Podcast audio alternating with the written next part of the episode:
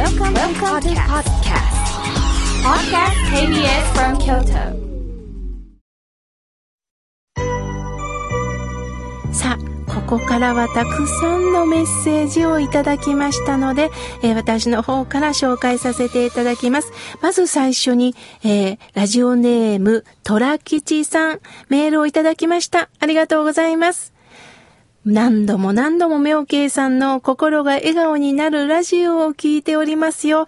また妙慶さんの日替わり法話や、そしてある新聞の明日へのヒントも読んでおります。心の選択をさせていただいております。さて、えー悩み相談に真正面から取り組んでおられる姿は、大分のスーパーボランティアの小畑さんが、やはりダブってきます。やはり一緒なんですかね？とのことです。いやいや、あのですね、私、小畑さんのようなことはできないと思います。誰でもできることではないですものね。また中にはね、やはりいろんな見方があります。好きだからするのよって。もちろん人間好きっていうのはあると思います。でも、やろうと思ってもやれない環境ってあるんですよね。それを、あの、小畑さんは本当に自分の勘で、そして慈愛の心で、また、あの、いい意味での正義感を持って、また見返りを持たないというお姿をね、私たちに見せてくださいました。なかなかできることではないんですが、でも、あったかい気持ちになりましたよね。虎吉さん、お互いにできることをさせていただきましょう。ありがとうございます。さあ、続いての方です。おはがきをいただきました。奈良のさよこさん、いつもありがとうございます。めおけいさん、スタッフの皆さん、いつも放送をありがとうございます。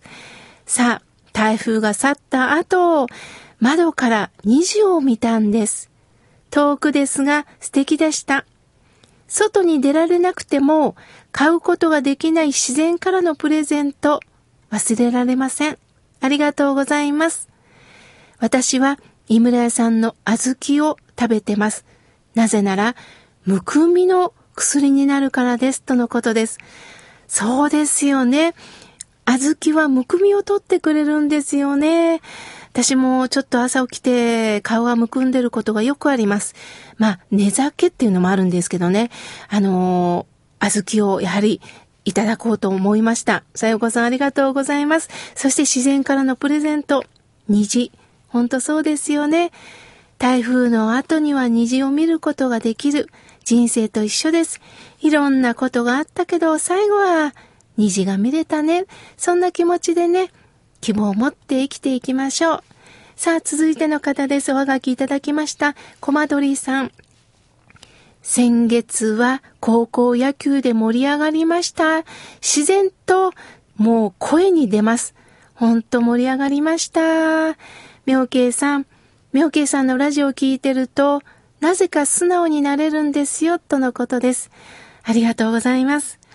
私もえ高校球児を見ながら純粋に一生懸命にお互いが、まあもちろん勝利を目指すんですけれども、お互いが一生懸命に戦ってる姿を見て、何か学ぶことってたくさんありました。やはり一生懸命に今一瞬を生きてるという姿をね、教えていただきました。高校野球に出るということは誰でもできることではないですよね。勝った球児も負けた球児も甲子園に出られなかった人もそれぞれに本当に自分のペースでやり抜けたんだろうと思います。また私はね、一つ心配なのが、高校球児を見ながら、まあ、部屋で、まあ、閉じこもってゲームを楽しむ子供さんに対して、あんたと全然違うねとは言わないでください。私はね、高校野球を見ながら部屋で閉じこもって、なんかじっとしてる子供がちょっと嫌味言われてないかなって心配になったんですけども、それぞれのね、個性がありますから、どうかその個性をね、認めてあげてくださいね。さあ、続いての方です。えー、清子さん、ありがとうございます。妙慶さん、心の持ち方って何ですか？との質問です。そうですね。まずね、心の持ち方というより私は心を当てにしてません。心というのは変わるんです。心、コロコロというように、コロコロコロコロ気分によって変わるんです。だから、心を持ち方というより、当てにならないことを当てにしないっていうふうにしています。本当に当てになるということは、やはりお釈迦様が教えてくれた真理です。このようになりますよという、もう法則がありますよね。水は上から下に落ちますよ。朝が来たら夜が来ますよ。人間は生まれたということは病気にもなるし、嬉しいこともあるけど辛いこともあります。ないんではないんですっていうことを教えてくれます。そうなんだと思えば気持ちがね、楽になっていきます。清子さん貴重な質問ありがとうございます。さあ、続いての方です。メールをいただきました。ラジオネーム、くーちゃん、ありがとうございます。妙慶さん、えー、先月、公開録音に参加させていただきました。その時、4年前に亡くなった母への寂しい思いを述べたことに対して、妙慶さんは優しい配慮のあるお言葉をかけてくださいました。またその内容を紫色のカードに書いてくださいましたよね。